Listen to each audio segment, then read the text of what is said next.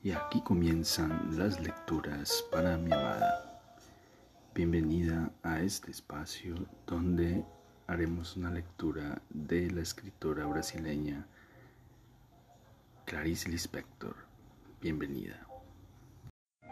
Seguimos con la lectura de La hora de la estrella de la escritora brasileña Clarice Lispector.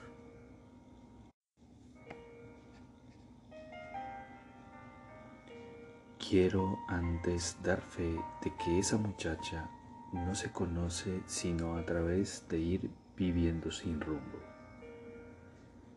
Si cometiese la tontería de preguntarse, ¿quién soy yo? caería extendida y de lleno en el suelo. Es que, ¿quién soy yo? provoca necesidad. ¿Y cómo satisfacer la necesidad? Quien se indaga está incompleto. La persona de la que voy a hablar es tan tonta que a veces le sonríe a los demás en la calle. Nadie responde a su sonrisa porque ni siquiera la miran. Volviendo a mí, lo que escribiré no puede ser absorbido por mentes que exijan demasiado y que estén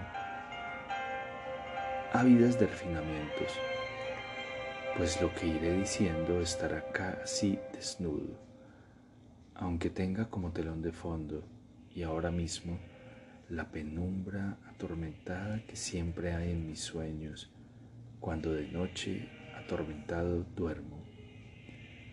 Que no esperen entonces estrellas en lo que sigue, no habrá centelleos sino la materia opaca y por su propia naturaleza despreciable por todos, es que a esta historia le falta la melodía, cantabile. Por momentos su ritmo está descompasado y hay hechos. Me apasioné súbitamente por los hechos sin literatura. Los hechos son piedras duras y actuar me está interesando más que pensar. De los hechos no hay como huir.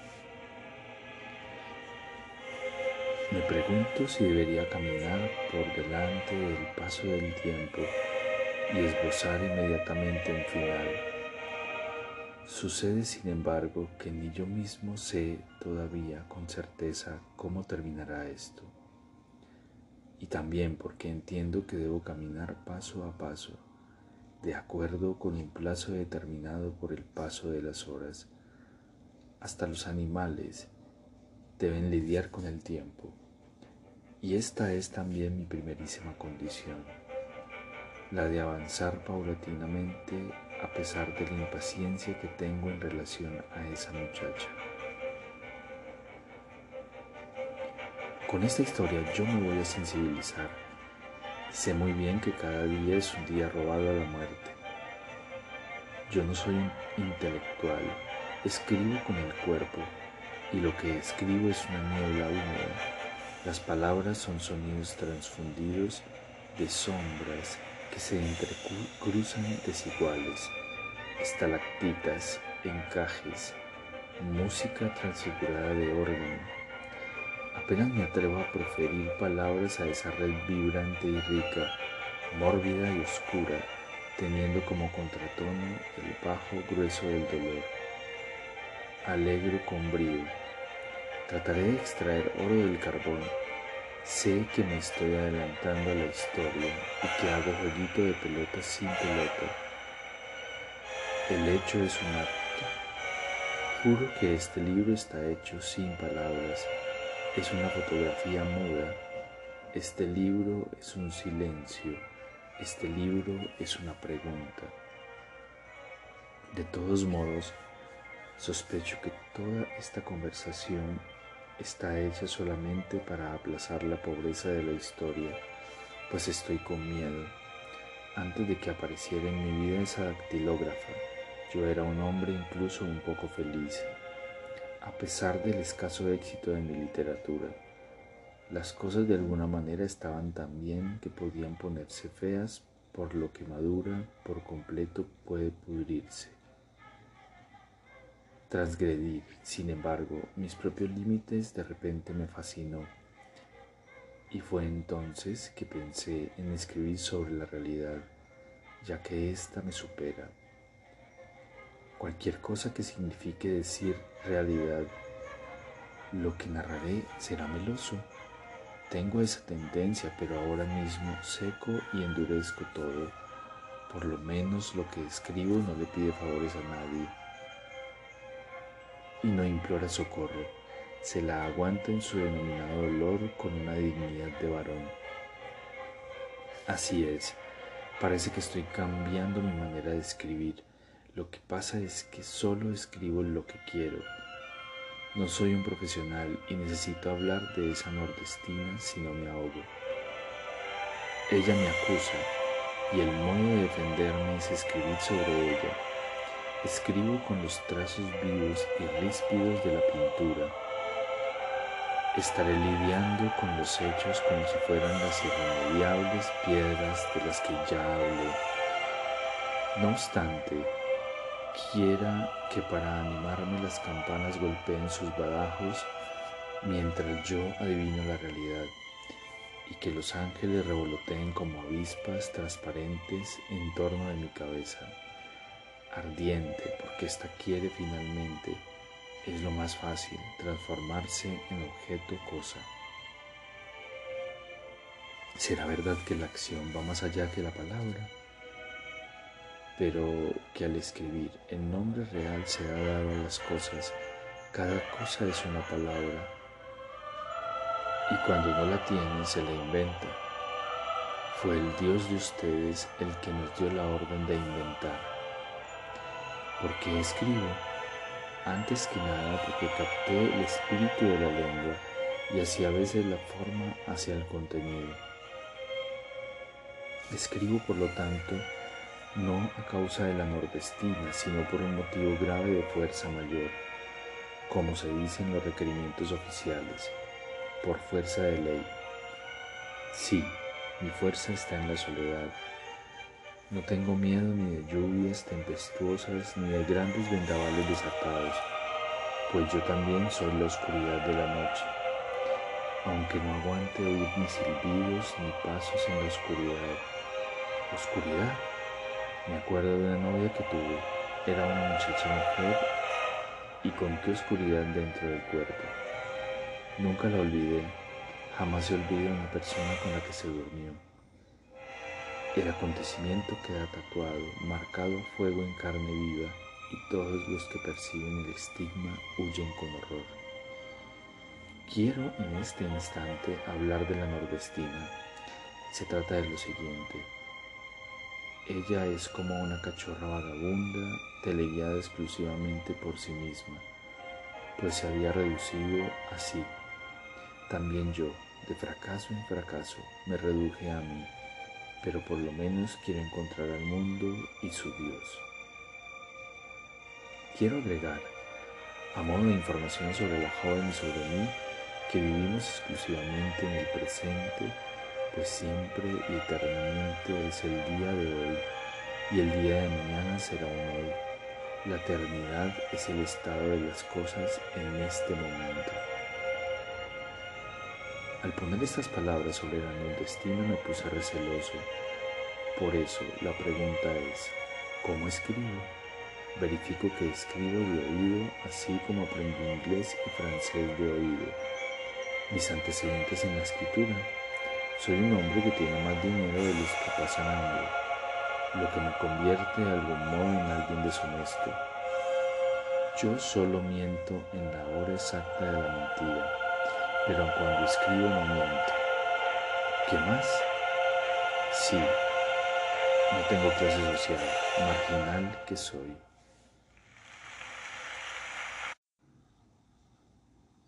La clase alta me tiene como un monstruo raro. La clase media desconfía de lo que yo pueda desequilibrarla. La clase baja nunca viene a mí. No. No es fácil escribir, es duro como romper rocas, aunque vuelan como aceros espejados, chispas y astillas. Ah, qué miedo de empezar y todavía no saber ni siquiera el nombre de la muchacha. sin hablar de que la historia me desespera por ser demasiado simple.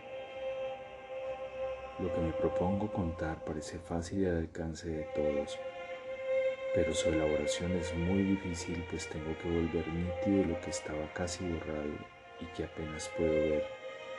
Con unas manos de embarrados dedos duros palpar lo siguiente en el barro mismo. Sin embargo, de una cosa estoy seguro, esta narrativa se enredará con una cosa delicada, la creación de una persona completa que ciertamente está tan viva como yo. Cuiden de ella porque mi poder consiste solo en mostrarla para que ustedes la reconozcan en la calle, andando levemente a causa de su flacura revoloteante. Y si mi narración fuese triste, después ciertamente escribiré algo alegre, aunque alegre ¿por qué?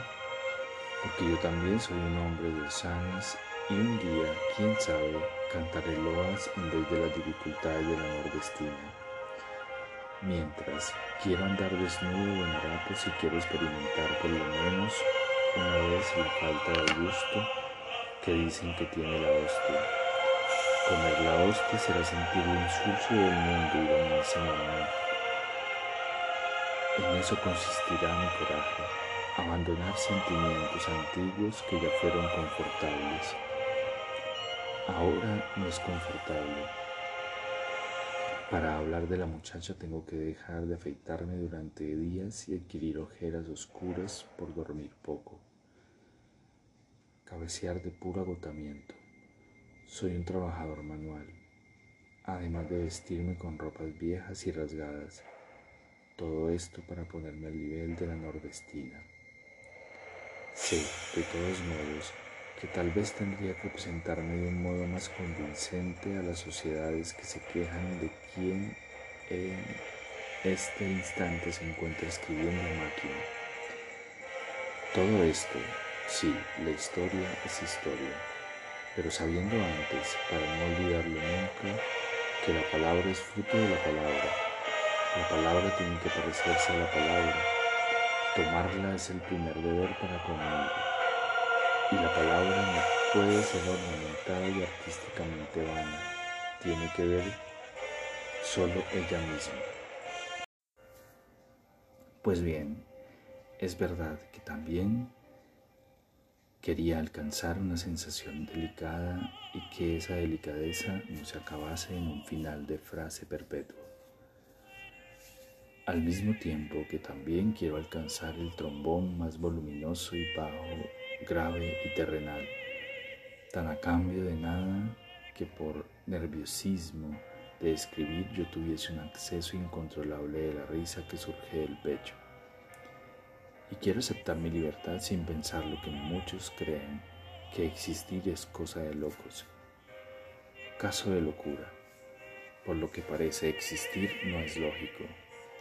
La acción de esta historia tendrá como resultado mi transfiguración en otro y finalmente mi materialización en objeto.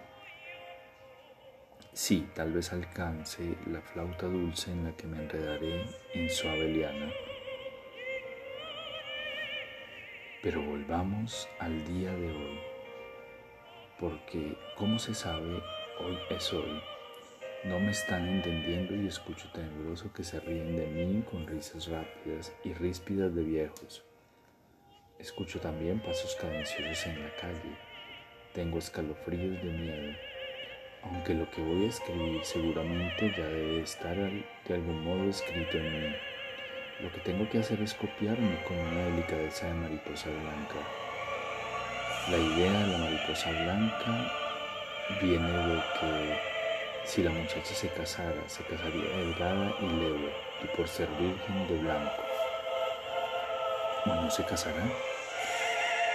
El hecho es que tengo en mis manos un destino y sin embargo no me siento con el poder de inventar libremente, sino sigo una oculta línea fatal. Estoy obligado a buscar una verdad que me supera. ¿Por qué escribir sobre una joven que no tiene ni siquiera una pobreza ornamentada? Tal vez porque en ella haya un recogimiento y también porque en la pobreza de cuerpo y espíritu yo toco la santidad Yo que quiero sentir el soplo de mí más allá, para ser más que yo, pues soy tan poco. Escribo porque no tengo nada que hacer en el mundo. Estoy de sobra y no hay lugar para mí en la tierra de los hombres. Escribo porque soy un desesperado y estoy cansado. No aguanto más la rutina del sermo. Y si no fuese la sempiterna novedad de escribir, moriría simbólicamente todos los días. Pero estoy preparando para salir discretamente por la puerta del fondo. Experimenté casi todo, incluso la pasión y su desesperación. Yo ahora solo querría tener lo que hubiese sido y no fui. Parece que conozco los menores detalles de esta nordestina, pues vivo con ella, y como adiviné muchas cosas sobre ella se me pegó en la piel como piel pegajosa o barro negro.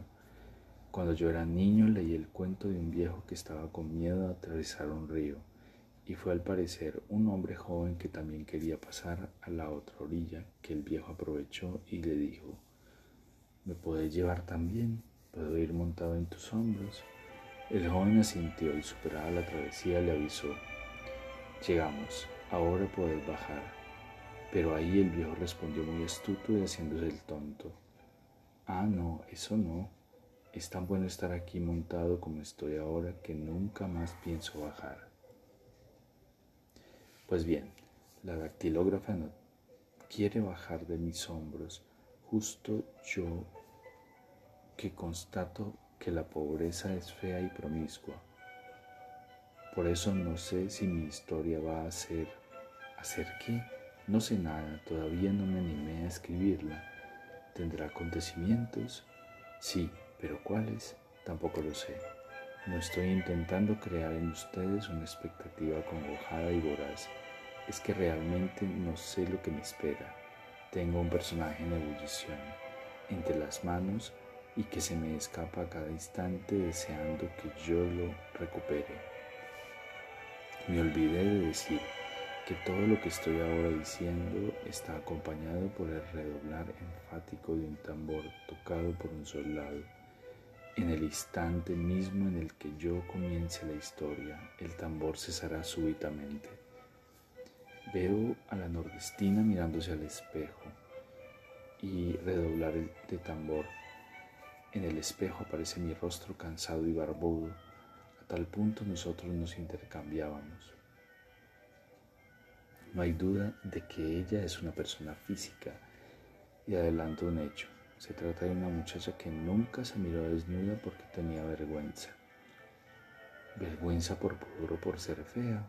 Me pregunto también cómo voy a caer con todo el cuerpo en hechos y hechos. Es que de repente lo figurativo me fascinó Creo la acción humana y me estremezco.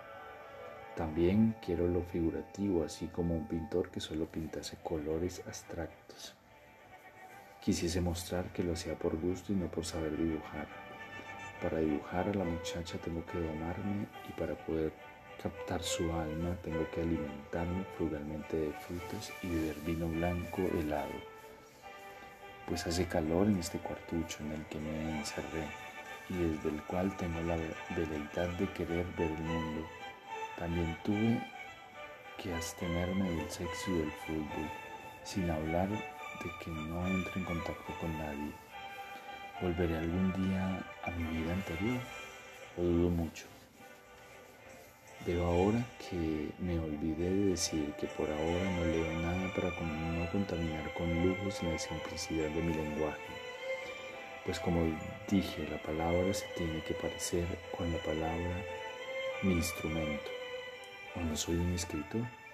En verdad sería más bien un actor, porque solo con el modo de puntuar hago malabarismos de entonación y obligo a que la respiración ajena me acompañe en el texto. También me olvidé de decir que el registro que en breve debe comenzar pues ya no aguanto la presión de los hechos. El registro que en breve debe comenzar está escrito bajo el auspicio de la gaseosa más popular del mundo, que no por eso me paga dinero, gaseosa desparramada por todos los países del mundo. Además fue esta bebida la que patrocinó el último terremoto de Guatemala. A pesar de tener gusto a olor de esmalte de uñas, de jabón avistolino y de plástico masticado, todo esto me impide que todos la amen con servilismo y deferencia. También, también porque, y lo que voy a decir ahora es una cosa difícil que solo yo entiendo, porque esa bebida que tiene coca es hoy. Ella es un medio para que las personas se actualicen y se ubiquen en la hora presente. En cuanto a la muchacha, ella vive en un limbo impersonal, sin alcanzar lo peor ni lo mejor. Ella solamente vive aspirando y expirando, aspirando y expirando, en verdad. ¿Para, por, ¿Para qué más? Su vivir es trivial, sí, pero porque siento culpa. Busco aliviarme del peso de no haber hecho nada en concreto a favor de la joven. Joven, y veo que ya estoy casi en la historia, joven que dormía en una, con una enagua de mezclilla con manchas bastante sospechosas de sangre pálida. Para dormirse en las heladas noches de invierno se enroscaba en sí misma, recibiéndose y dándose su propio y parco calor. Dormía con la boca abierta porque tenía la nariz tapada, dormía exhausta, dormía hasta nunca. Aquí terminan las lecturas para mi amada. Espero este episodio haya sido de tu agrado. Te amo, te amo con todo mi ser y todo mi corazón.